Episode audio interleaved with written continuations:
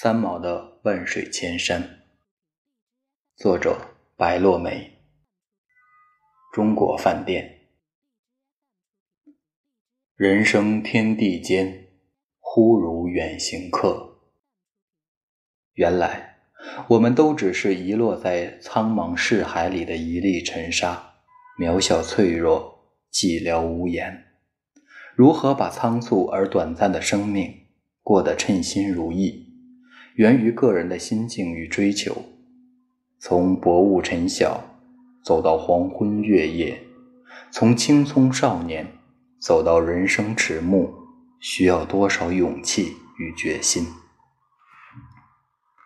总有一些人值得我们一生钦佩，一生欣赏，不是羡慕他们的富庶人生，亦不是执着于他们的千秋功名，而是喜爱他们的生活态度。梦想追求，岂不知所有的富庶与名利背后都隐藏了太多不为人知的辛酸。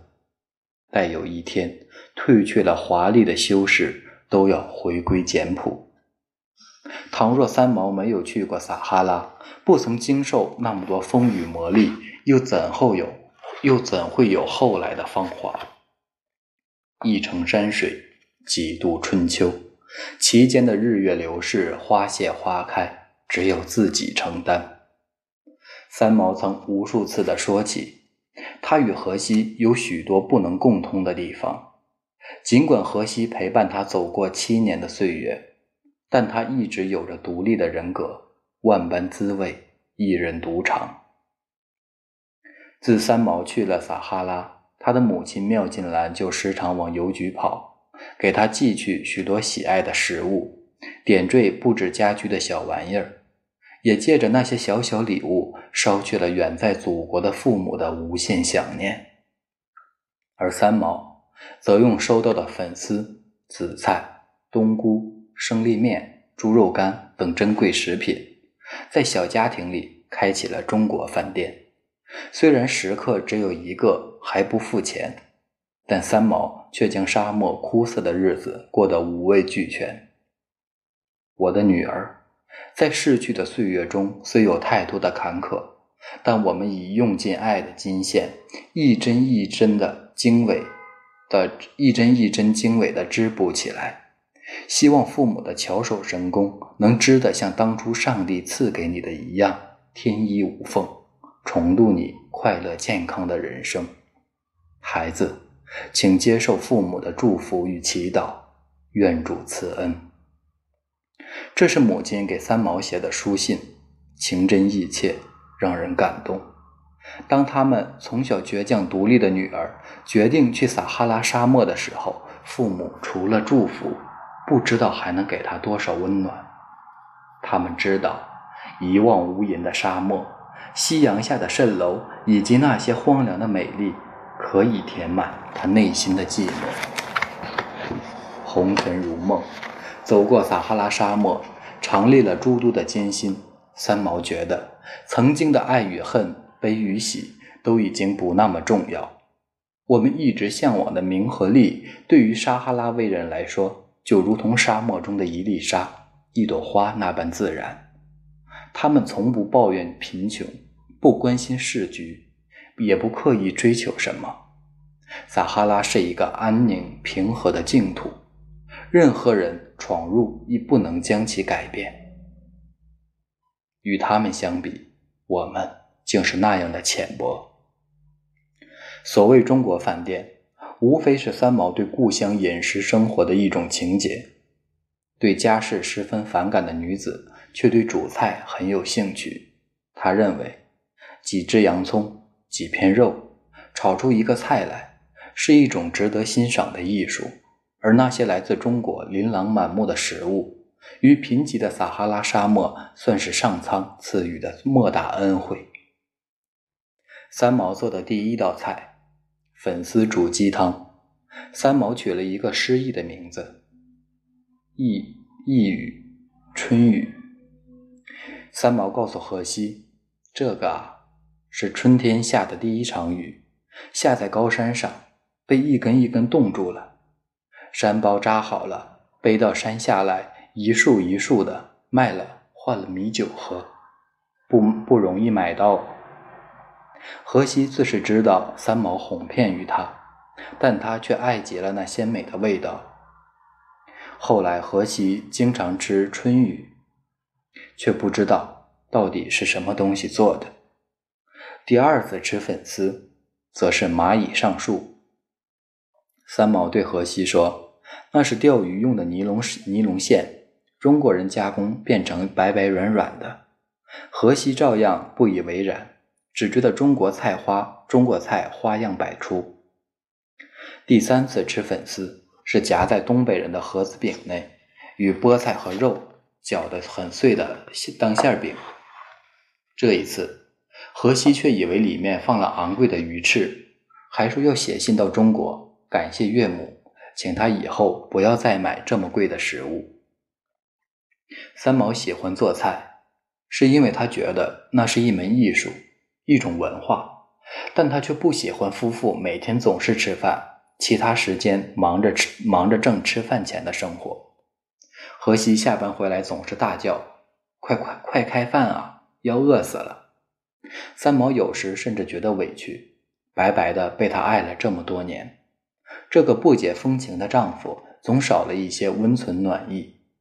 他们之间仿佛永远有一道无法逾越的栅栏，这个距离让三毛心安，已寥落。语言与风俗文化的差异，三毛在决定嫁给荷西之前就已深知。对他来说，这是生命里淡淡的遗憾。如果三毛曾经说过他与荷西的婚姻真的很幸福，那么也只是个美丽的借口。尽管荷西在生活上对他关爱倍加，但他们却无法在一起谈文字、谈人生、谈理想。荷西的一无所知，有时或许是优点，但更多时候，三毛觉得很悲伤。他所期待的，应当是一个可以读得懂他文字、知晓他内心情怀，以及能够和他一起分享世俗烟火的男子。荷西给不起那些，却给了他安稳，免了远在中国的父母的担忧，免了他一人受苦。但三毛终究愿意旁若无人的活着，无论多么纷繁，都留一份纯净的爱给自己。所以，不管他与谁有过多少交集，有过多少辗转，三毛始终是自由而孤独的。也许荷西不是三毛生命里那个最妥帖、最合适的人，但却是这个男人在风尘滚滚、漫无边际的沙漠。将他寻找，与他执手，萧瑟斜阳下，陪他沉迷于前世旧梦旧梦中。他无需懂得他心底那些美丽又敏感的情愫，无需询问他前世的乡愁为什么在撒哈拉。他要做的，只是为他遮风挡雨，死生相共。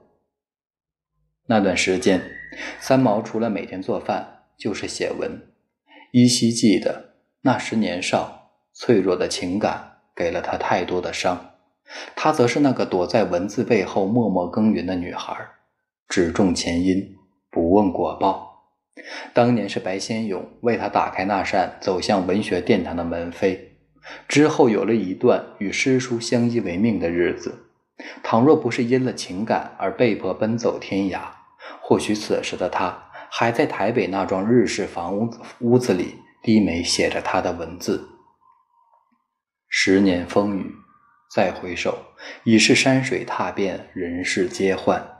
撒哈拉变幻万千的自然景致，以及撒哈拉威人的淳朴风情，让三毛渴望用笔将这片梦里的山河深情记录。一九七四年十月六日，台湾联合报副刊发表了三毛的《中国饭店》。这是他停笔十年的首作，也是他第一次使用了“三毛”这个笔名。这个主编则是平鑫涛。三毛的母亲曾经说他大概是受了上帝的催眠。自从这这，因为自从这篇《中国饭店》刊发后，三毛重新推开写作之门。他用惊人之笔，将沙漠中的情态纤毫毕现，让我们看到，在那个荒凉偏僻、终年飞沙的地方，竟有那么多耐人寻味、荡气回肠的故事。撒哈拉的岁月，比起枝繁叶茂的南国，有太多的留白，又有太多的墨彩。